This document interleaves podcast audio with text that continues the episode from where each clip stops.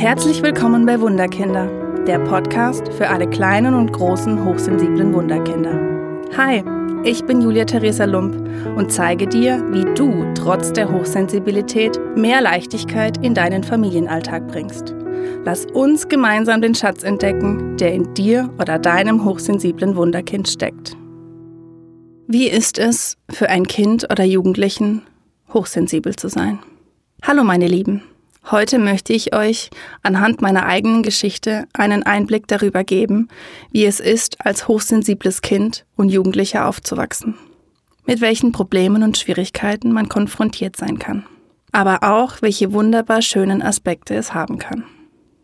Hochsensible Kinder und Jugendliche gelten von außen eher als ängstlich, zurückgezogen und sie befinden sich in ihrer eigenen Welt und bekommen oft den Stempel Sensibelchen. Aber man vergisst oft, dass diese Kinder zum einen sehr verlässlich, intuitiv und einfühlsam sind und auch eine riesengroße Fantasie, Kreativität und musikalisches Gespür haben können. Und nun zu meiner Geschichte. Dazu müssen wir jedoch ein paar Jahre zurückgehen. Heute bin ich 33 Jahre und alles begann sehr früh in meiner Kindheit. Ich bin in einem kleinen Dorf aufgewachsen, umringt von Wiesen, Wäldern und vielen Tieren. Die nächste größere Stadt war 20 Kilometer entfernt. Es war für mich ein wunderschönes Dorfleben, dort wo sich Fuchs und Hase gute Nacht sagten.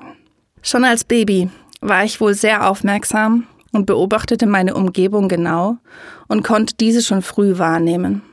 Auch das Schlafen war als Baby nicht immer einfach. Meine Mutter erzählte mir, dass ich schon sehr früh einen ausgeprägten Wortschatz hatte und alles hinterher plapperte. Heute weiß ich, dass dies schon Zeichen für meine Hochsensibilität waren. Wenn ich aus heutiger Sicht auf mein Leben von damals zurückblicke, habe ich mich schon immer irgendwie anders gefühlt. Ich nahm schon sehr früh wahr, wie es meinen Eltern, Geschwistern und der Familie ging. Und ich versuchte immer alles, dass sie sich gut fühlten. Im Kontakt mit anderen Kindern gab ich keine Widerworte. Sie ärgerten mich oder schlossen mich aus und ich ließ es einfach über mich ergehen. Ich traute mich einfach nicht, denn ich wollte den anderen Kindern nicht vor den Kopf stoßen oder sie verletzen. Ich verletzte damit lieber mich selbst. Oft zog ich mich in meine eigene Welt zurück und lebte in meinen Träumen und meiner Fantasie. Meine eigenen Emotionen blieben oft in mir verborgen und ich traute mich nur in meinem engsten Familienkreis, diese auszuleben. Und da ich die Emotionen im Kindergarten oder der Schule nicht zulassen konnte, mussten sie eben zu Hause raus. Entweder mit schlechter Laune und Trotz oder eben einem Heulanfall. Oft wusste ich gar nicht, wieso ich solche Emotionen hatte, denn der Grund war eigentlich schon vergessen. Aber die Emotion musste raus.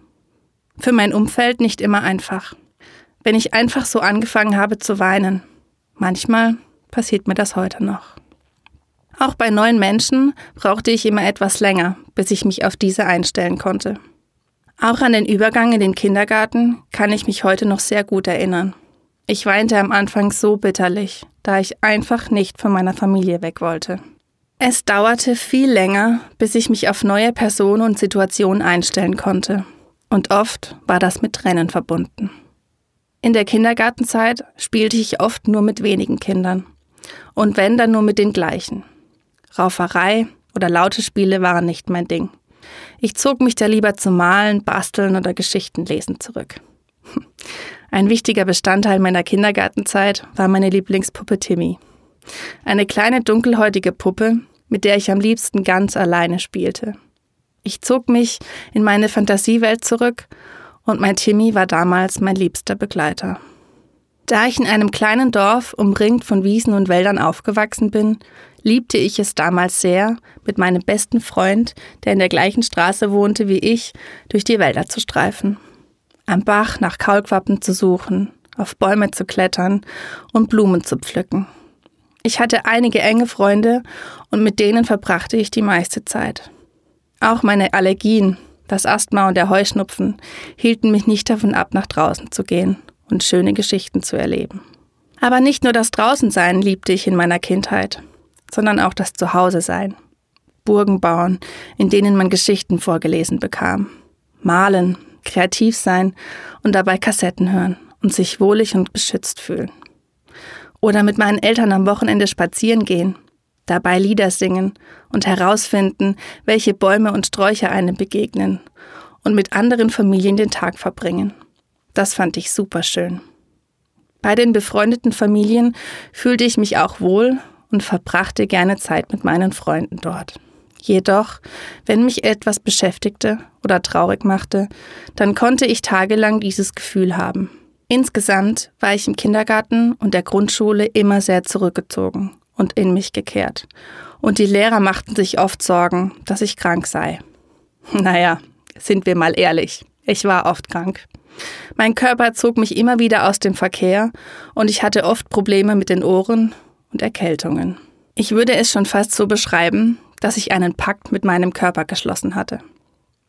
Wollte ich zum Beispiel nicht zum Schüleraustausch oder hatte Angst vor einer Situation, so beschloss ich für mich, dort nicht hinzuwollen und mein Körper reagierte mit Krankheit. Und zwar wirklich zuverlässig. Einige Tage vor der Situation begann es und ich konnte den Termin leider nicht wahrnehmen. Das klingt vielleicht krass, aber mein Körper passte immer gut auf mich auf.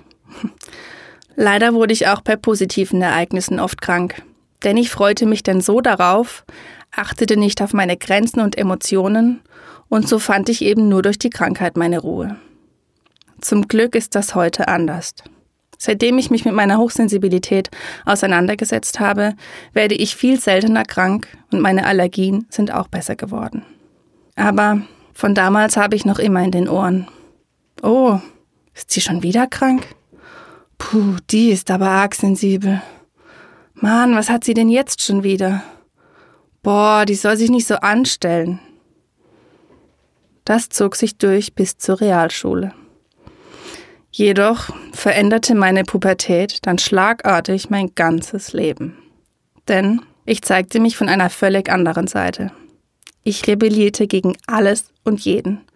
Wollte ich etwas nicht, zog ich laut und ohne Rücksicht meine Grenzen ohne Angst vor Verlusten. Wenn ich schon das schwarze Schaf der Familie sein sollte, dann aber auch richtig. Also begann ich schon früh zu rauchen, tobte mich an den Wochenenden mit Freunden aus, kam oft zu spät nach Hause und trank mit 15 zum ersten Mal Alkohol.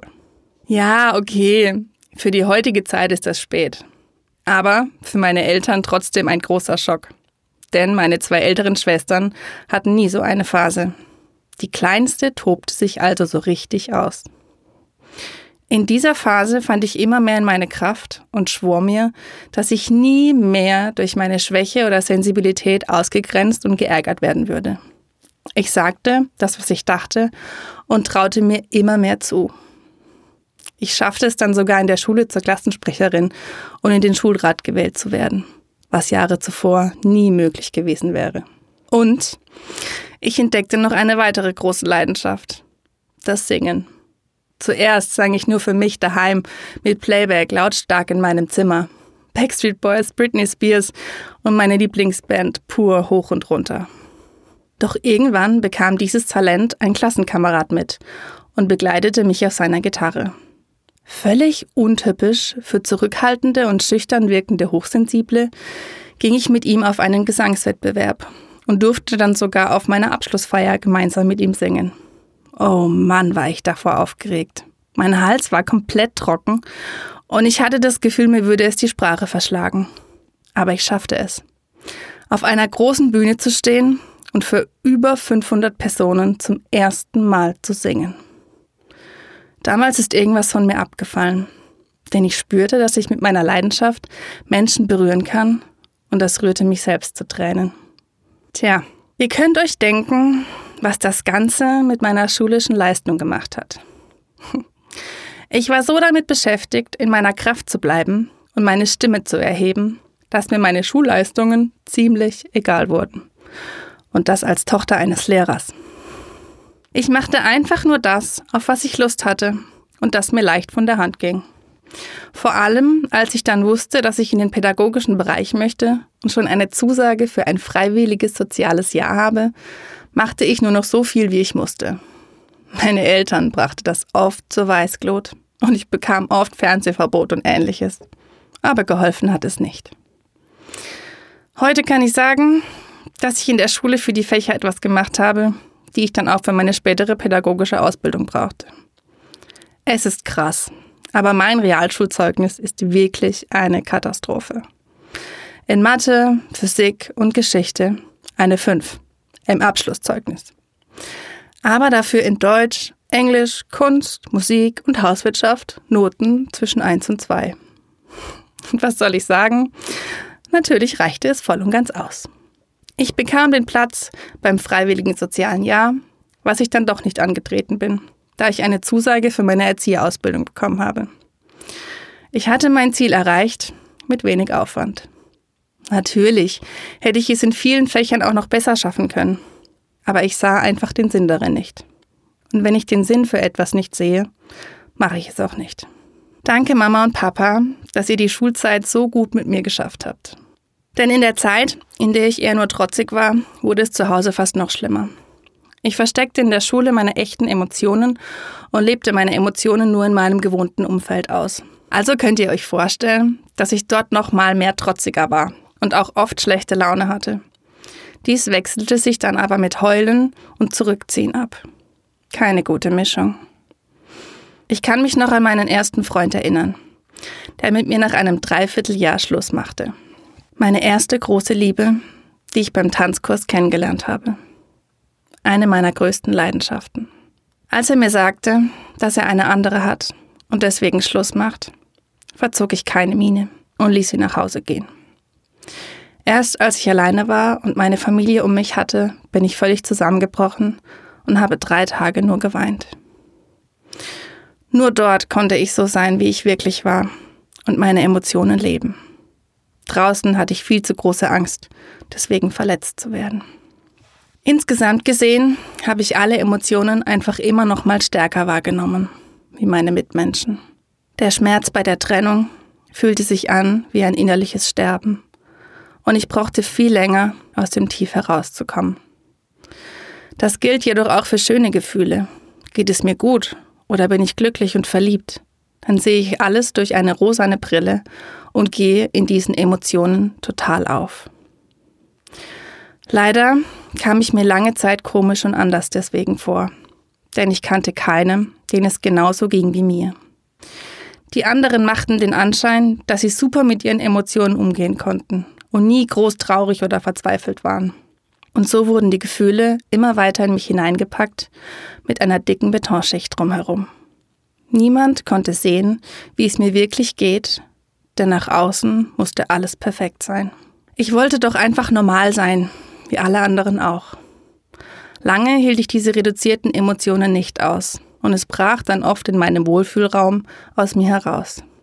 Manchmal waren es kleine Dinge, und trotzdem spürte ich sie so stark und so lange. Ich würde sagen, für heute möchte ich nicht noch tiefer in meine Geschichte als hochsensibles Kind und Jugendlicher einsteigen. Dazu habe ich in den nächsten Podcast-Folgen noch viel Zeit. Aber lass mich zum Schluss noch ein kleines Resümee ziehen. Ich habe in den letzten sechs Jahren viel über meine Kindheit und Jugend nachgedacht und sie bearbeitet. Dadurch wurde ich immer klarer und konnte sehen, dass ich und meine Familie schon sehr früh mit der Hochsensibilität konfrontiert waren.